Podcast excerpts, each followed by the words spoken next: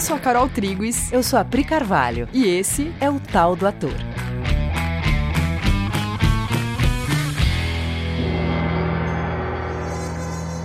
E aí, galera? Oi, gente. Beleza?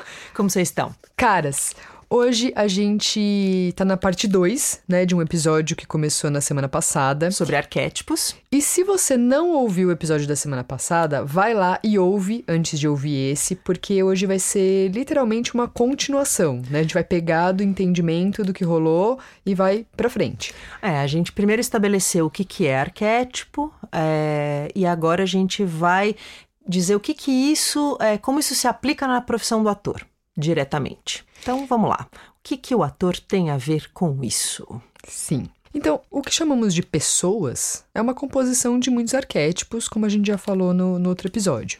Mulher, jovem, filha, médica, brasileira, carioca, solteira. Percebe que enquanto a gente vai falando cada um desses aspectos que compõem essa pessoa, você vai fazendo uma imagem na sua mente? É imediato. Aqui foram sete arquétipos combinados mas a gente costuma rodar em nós muitos, muitos mais. Né? A gente entra e sai de arquétipos durante a nossa vida. Por exemplo, autoexecutiva, depois aposentada, né? A gente muda de arquétipo. Bom, então para a gente entender melhor como é que essa história dos arquétipos ajuda a gente na construção de personagem, na comunicação com a plateia, a gente vai usar a primeira cena da Casa de Bonecas como exemplo, como referência. Então a gente vai fazer uma leitura dessa cena e aí conversa sobre ela. Então a Carol vai ler a Nora e eu vou ler o Torvald. Cena 1. Uma sala confortável, mobiliada com bom gosto, mas sem luxo. É um dia de inverno, Nora entra na sala e coloca muitos embrulhos na mesa. No fundo, uma árvore de Natal. Nora come uns biscoitinhos de amêndoa, vai na ponta dos pés até a porta do escritório do marido. Ah, ele está em casa. Será que eu estou ouvindo o canto da minha cotovia? É ela! É o meu esquilinho saltitando? Sim, sou eu. E quando meu esquilo voltou para casa? Agora, agora mesmo. Vem até aqui, Torvald. Vem ver as compras que eu fiz. Tô ocupado. Você disse compras? Tudo isso? Meu passarinho gastador jogando dinheiro fora. Ah, até lá podemos pedir um empréstimo. Nora, a irresponsabilidade de sempre. Imagina se eu pedisse emprestado mil coroas, você gastasse tudo no Natal e no Ano Novo me caísse uma telha na cabeça e me deixasse estirado. No... Ai, não diga isso! E se acontecesse então? Se acontecesse uma coisa tão terrível assim, tanto faria ter dívida ou não. E as pessoas que tiverem emprestado dinheiro? As pessoas. Ai, quem se importa com elas se eu nem conheço? Nora, Nora, tinha que ser mulher. Não, francamente, Nora, você sabe o que eu penso a respeito disso. Nenhuma dívida. Nunca pedi emprestado. Em um lar construído sobre dívidas e empréstimos, se respira um ar de prisão. Não existe tranquilidade, alegria. Até hoje nós resistimos bravamente e vamos continuar resistindo pelo pouco tempo que ainda é preciso. Tá bem, Torvald, como você quiser. Então, não abaixe as asas, minha cotovia. Não fique zangado, meu esquilinho. Nora, o que você acha que eu tenho aqui? Dinheiro. Olha aqui. Eu sei bem o que se gasta numa casa nessa época de Natal. 10, 20, 30, 40. Obrigada, obrigada, Torvald. Isso vai dar para muita coisa. Espero que sim. Vai sim, vai. Eu vou mostrar para você as compras que eu fiz. Tão barato. Ó, roupas novas pro Ivar, um sabre de brinquedo, pro Bob um cavalo e uma trombeta, e aqui uma boneca com a sua caminha para Amy. É muito ordinário, mas como ela vai quebrar logo? E aqui tecidos e aventais para as criadas. E o que tem nesse embrulho? Não, Torvald, só à noite você pode ver. Tá bom, mas me diga. E você, minha menina perdulária, o que você gostaria de ganhar? Ah, eu não quero nada para mim. Claro, me diga alguma coisa razoável que você gostaria de ter. Ah, de verdade, eu não sei. Ah, sim, Torvald. O quê?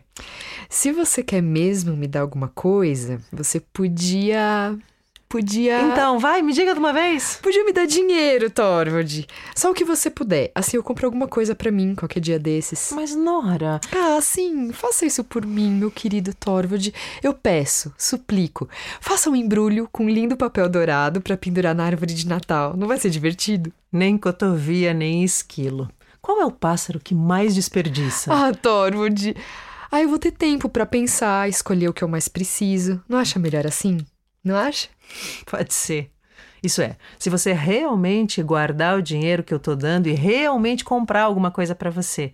Mas você acaba gastando na casa e em coisas inúteis e depois eu tenho que dar de novo mais dinheiro. Mas, Torvald... Não adianta negar minha menina que gosta de gastar dinheiro. É impressionante como fica caro para um homem manter um passarinho que gasta tanto. Não diga isso, Torvald. Eu economizo tudo que eu posso. É verdade. Tudo que pode, mas não pode muito. Se você soubesse, Torvald, as despesas que nós, cotovias e esquilinhos, temos. Você é engraçada. Igual seu pai. Faz tudo para arranjar dinheiro, mas assim que consegue, parece que o dinheiro se evapora nas suas mãos. Nunca se sabe o que você fez com ele. Vamos até aqui? Vamos até aqui. Bom, esse é um trecho, é quase toda a primeira cena da Casa de Bonecas, do Ibsen, que é uma peça escrita em 1875, eu não tenho certeza dessa data com precisão, mas é fim, Fim do século XIX. Né? E aqui a gente, a gente fez essa leitura, né, muito, muito rapidamente, sem entrar em grandes construções, mas uma leitura para dar uma noção é, de- desse casal, né, do que, que eles estão falando aqui. É um casal conversando sobre presentes de Natal. Se ao ouvir essa cena, você sentiu um pouco de constrangimento com ele chamando ela de minha cotovia, meu passarinho gastador, se rolou uma vergonhinha alheia que te fez pensar: meu Deus, como eu vou falar essas falas com cara de coerência em cena? Como é que eu vou virar e falar minha cotovia, meu passarinho gastador? Como que eu vou fazer isso? Parece uma coisa muito distante de você, mas de fato, casal é arquetípico. Casal é relação arquetípica. Tem coisa de relação de casal que todo mundo faz igual e que todo mundo entende até hoje. Ou você nunca chamou seu namorado de mozão, Momô, docinho, ursinho. fofucha? Uai, no século XIX era cotovia. Você percebe que entender um comportamento arquetípico facilita o seu trabalho? Você localiza exatamente o lugar em que você tem que entrar para fazer essa cena? Você sai do julgamento imediatamente e entende do que se trata em você, na nossa cultura e as diferenças disso numa época. Vamos falar então de um jeito bem ampassando dos arquétipos básicos que a Nora apresenta nessa cena? Vamos lá. Bom, ela é uma mulher, Ela é uma mulher casada, ela é mãe de três filhos. e a gente sabe disso porque ela cita essas- os três filhos quando ela fala dos presentes, né? Isso aqui eu comprei para esse, para esse, para esse. Ela é norueguesa. Sim, ela é uma, uma mãe, mulher norueguesa casada no fim do século XIX. Ela é classe média com um marido em ascensão. Esse marido em ascensão, a gente vai descobrir no texto, numa parte que a gente não leu, né? Que vinha logo em seguida, quando ele fala que ele foi promovido a diretor no Act Banking, né? Então ele era um advogado, trabalha no banco e foi promovido a diretor nesse Natal. Né? Eles acabaram de receber essa notícia. Sim, por isso que ele fala pra ela só mais um pouquinho. Você tem que segurar a onda só mais um pouquinho Uhum. e tudo vai melhorar. Sim. Se a gente falou aqui de classe média, marido em ascensão como comportamento arquetípico, porque status social também dita comportamento arquetípico. Sim. Só que não adianta a gente falar disso intelectualmente. Tem que entrar em contato com os aspectos operantes no arquétipo. As linhas de programação. Cada uma dessas, né? Mulher. Mulher vai ter uma linha de programação do que isso significa. Casada. Casada é uma linha de programação. Mãe. Né? Ou seja, ela enfrentou três gravidezes. Não sei como se fala plural de gravidez, mas ela enfrentou três gravidezes. É, Que é gravidez, né? Acho que é três gravidez. Ai, Mas uma gravidez também. É, mas é que nem lápis. Você não fala lápises. Muito bem. Comentem aqui embaixo nesse, nesse podcast pra gente. Enfim. Bom, a gente tá. Mulher. Mulher tem características de mulher. Sim. São as linhas de. Né? Norueguesa, né? Vai ser diferente de uma mulher brasileira carioca. Sim. Uma norueguesa do fim do século XIX não é igual uma mulher brasileira carioca de 2020. Uma mulher norueguesa é, do fim do século XIX, casada e mãe. E mãe.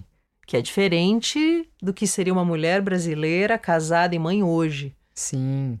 Uma mulher norueguesa, casada, mãe, classe média. Ela não é rica e ela não é pobre. Sim. Então, como a gente bem, fez bem brevemente no episódio anterior com mãe, a gente tem que olhar para cada um dos arquétipos que a Nora carrega. E olhar é perceber cada característica de cada um dos arquétipos que ela carrega. Isso feito, o personagem fica pronto dentro de você. E você, ator, sabendo exatamente como esse personagem dialoga com as pessoas. Se você tem filhos, por exemplo, você entende esse comportamento sobre os presentes de Natal.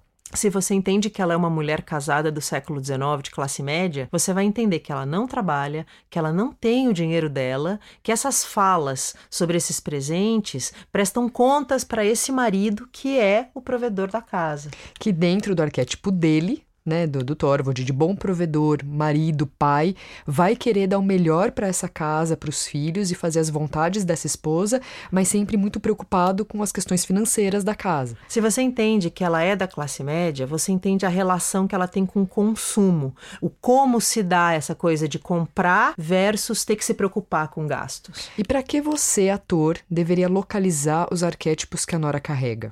Porque isso te ajuda na construção da personagem, na compreensão da personagem e na localização da relevância da personagem para as pessoas no mundo.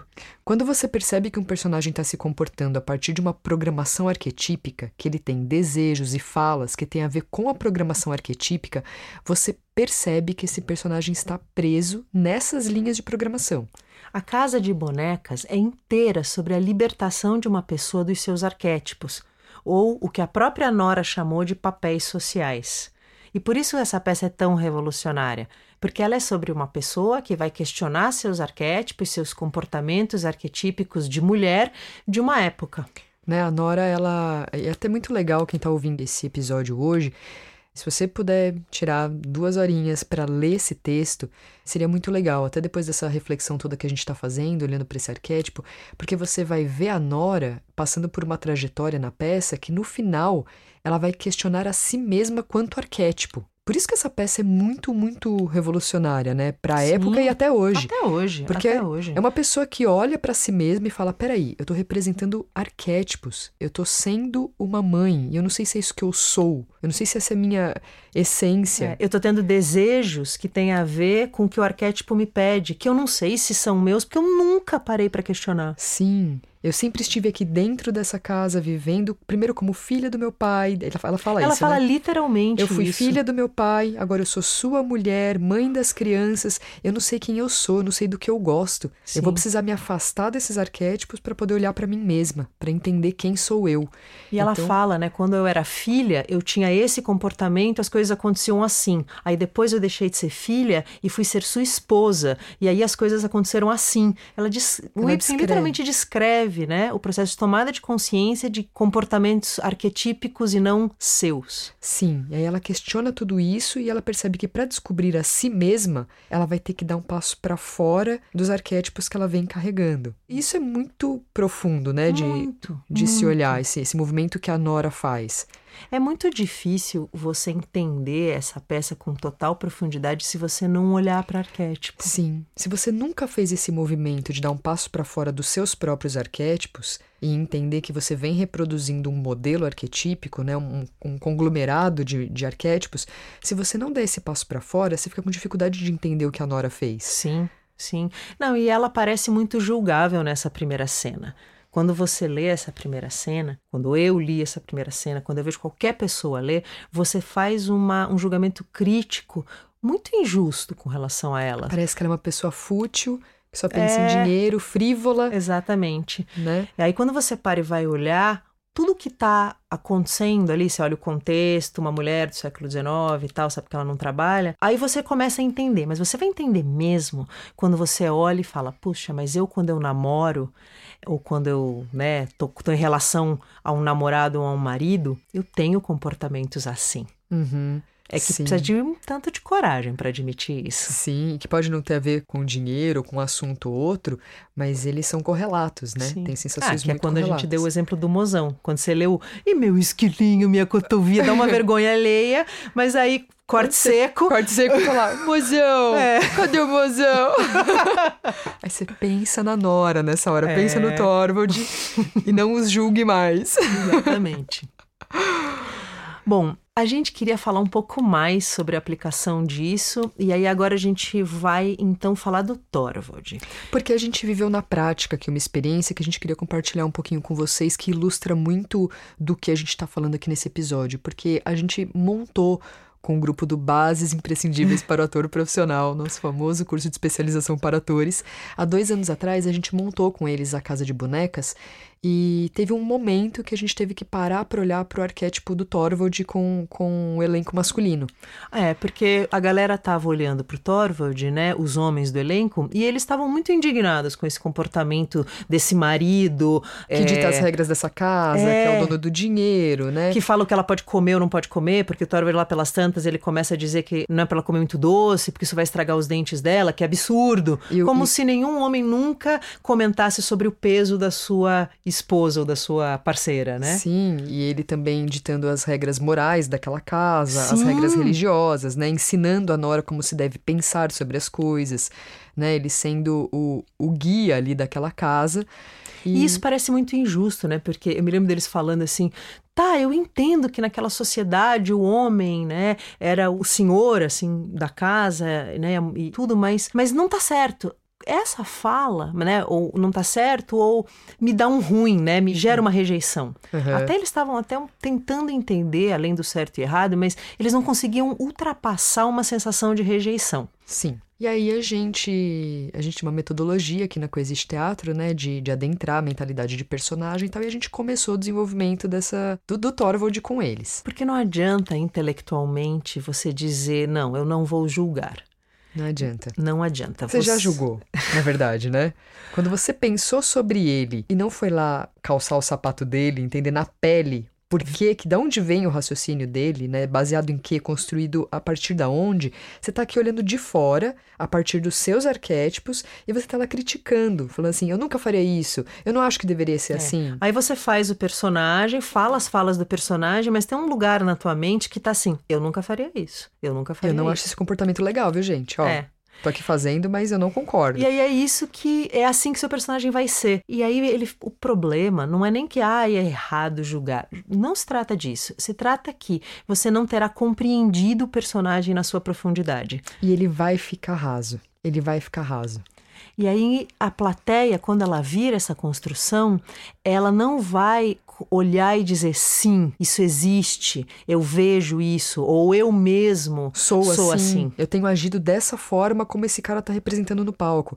Essa pessoa não vai ter a oportunidade de questionar a si mesma com profundidade se o ator não fizer com, com verdade aquele personagem. Né? Então, bom. E aí a gente estava nessa situação, com o elenco masculino experienciando rejeição com relação ao comportamento do Thorvald, a gente precisava dar um jeito, e aí que a gente aplicou essa Aplicou a nossa metodologia. E aí a gente fez o seguinte, então, naquele ensaio. A gente elencou os arquétipos principais do Thorvald e a gente começou por provedor. Então a gente foi olhar para tudo que está contido no arquétipo de provedor. E depois a gente foi para marido, e depois para pai, advogado, depois para diretor de banco. E quando a gente terminou de olhar para todos os aspectos que regem um provedor, que era o primeiro arquétipo do Thorvald, o elenco tinha saído completamente da postura de julgamento E até de rejeição, né?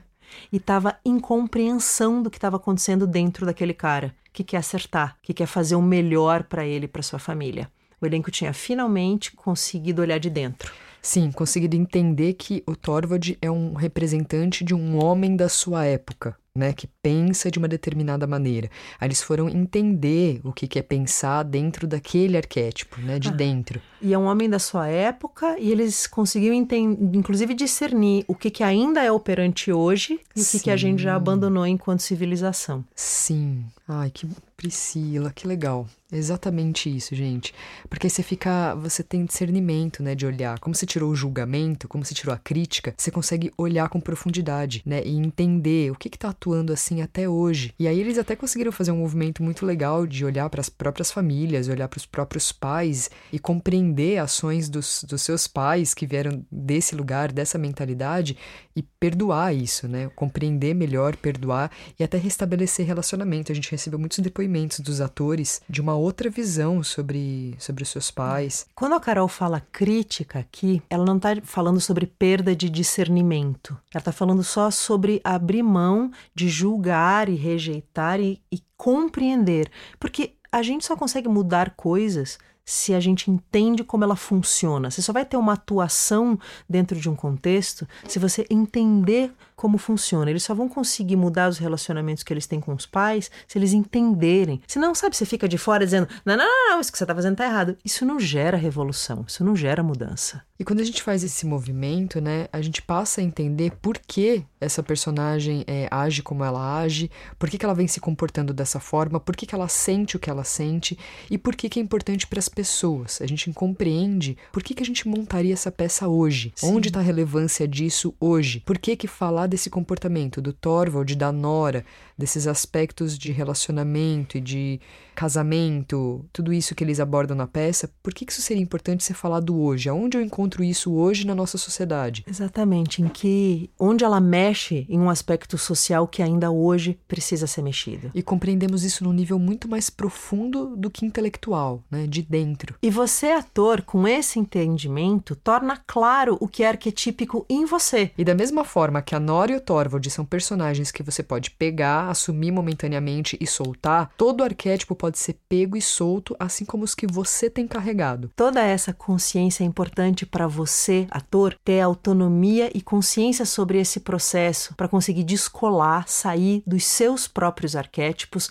para poder então assumir outros. Porque dentro do seu arquétipo, você só vai julgar e não vai compreender, ou vai fazer de fora. Beleza, galera? Beleza? Então esperamos, é em, esperamos muito que isso tenha ficado mais claro, porque Sim. isso é uma ferramenta que ajuda bastante o nosso trabalho. Sim. Isso gera um, profundidade e visão sistêmica ao mesmo tempo, né? Sim. Total. E se ficou alguma dúvida sobre esse assunto, se você quiser ouvir a gente falando sobre outros assuntos, fala com a gente lá no Coexiste Teatro, chama Sim. a gente para uma conversa. Façam perguntas, se vocês precisarem de esclarecimento, se precisarem de um episódio novo, sei lá, se conversem com a, com a gente. gente. Tá bom? Um beijo e até semana que vem. Tchau, galera!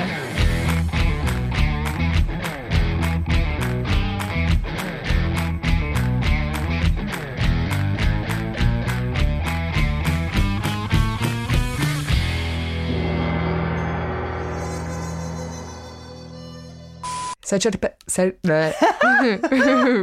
Casal já é arquetípico. Ca... Eu queria falar um... Leva de novo. Parece uma coisa muito distante. Pare... Foi bem difícil aqui, hein? Um, dois, três e já.